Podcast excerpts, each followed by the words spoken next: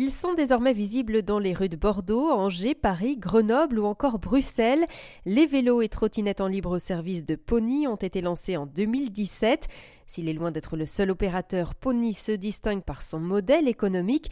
Retour sur son histoire dans le contexte du boom de cette pratique. Paul-Adrien Cormeret, cofondateur de Pony.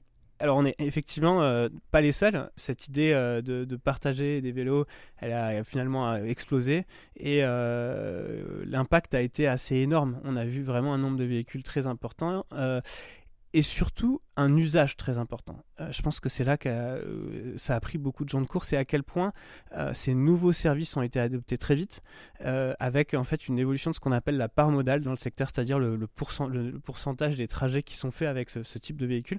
Très rapidement, on a vu 2, 3, 4, 5% des trajets d'une ville qui étaient faits avec ces nouveaux services. Et dans le monde du transport, ça n'avait jamais été vu. Et ça, ça a attiré effectivement beaucoup d'intérêt, beaucoup de, beaucoup de, fonds d'investissement en réalité, qui se sont dit, mais là, euh, on vient chercher une énorme opportunité. 15% du dépense des ménages en moyenne dans les, grands pays. Donc on va chercher un marché qui est 7 fois, 8 fois plus gros que celui qu'Apple peut adresser potentiellement, dans lequel il n'y a eu aucune innovation en réalité depuis la voiture euh, individuelle dans les années 20. Donc ça fait un siècle que rien ne s'est passé sur ce secteur. Et là, euh, très rapidement, on voit comme ça des nouveaux acteurs qui, qui mettent des vélos. Immédiatement, c'est utilisé. il faut qu'on accompagne cette transition. Donc finalement, voilà, des, fonds d'investissement qui sont positionnés, qui ont financé des gros acteurs internationaux, mais avec une question auquel ils n'ont pas su répondre, qui a été de se dire comment, euh, c'est quoi le modèle à long terme. Et en fait, euh, donc cette question de, se projeter sur euh, l'avenir de ces, de ces nouveaux services, je pense que nous, on se l'est posé dès le début en se disant, voilà, qu'est-ce qui va donner du sens?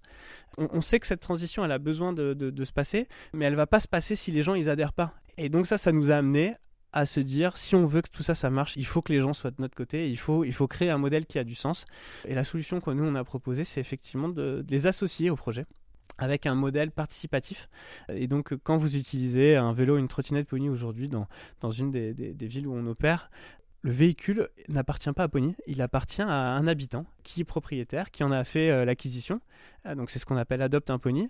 Donc il a adopté le pony, il, lui a donné un petit nom, euh, Joy Jumper. Sur chaque trajet, on va vous dire, bah voilà, c'est Joy Jumper, c'est le vélo de Monsieur Durand. Et Monsieur Durand, lui, on va lui dire, Joy Jumper fait un trajet, regardez, c'est le troisième de la journée. Il va le voir se déplacer en temps réel et à la fin du trajet, hop, sur les 2,50€, voilà, la moitié lui revient. Et ça, ça change complètement la perspective que les gens ont du service. Je suis plus en train de louer euh, finalement ce vélo, cette trottinette d'une grande multinationale euh, basée on ne sait où. J'emprunte finalement le véhicule d'un voisin. Et c'est ça qu'on essaye de créer, c'est de donner du sens à la présence de ce véhicule dans la rue en bas de chez vous. Euh, il n'est pas là parce que c'est un fonds d'investissement international qui s'est dit ah il y a une belle opportunité. Il est là parce que quelqu'un près de chez vous s'est dit ok je vais investir un peu d'argent pour euh, développer un réseau de mobilité douce, durable, partagé, euh, local. C'était un peu un défi, est-ce que ça marche? C'est sûr que c'est un défi et c'est sûr que c'est une, façon de faire qui est unique dans le secteur et ça a été euh, beaucoup de travail pour y arriver. Honnêtement, c'est un, succès énorme, bien au-delà de ce qu'on pouvait imaginer. Je pense qu'au début, quand on a commencé à, à lancer ça, euh, bah, c'est sûr qu'on a vu plein de gens faire des, des, yeux ronds, mais euh, aujourd'hui, c'est plus de 12 000 personnes sur la liste d'attente.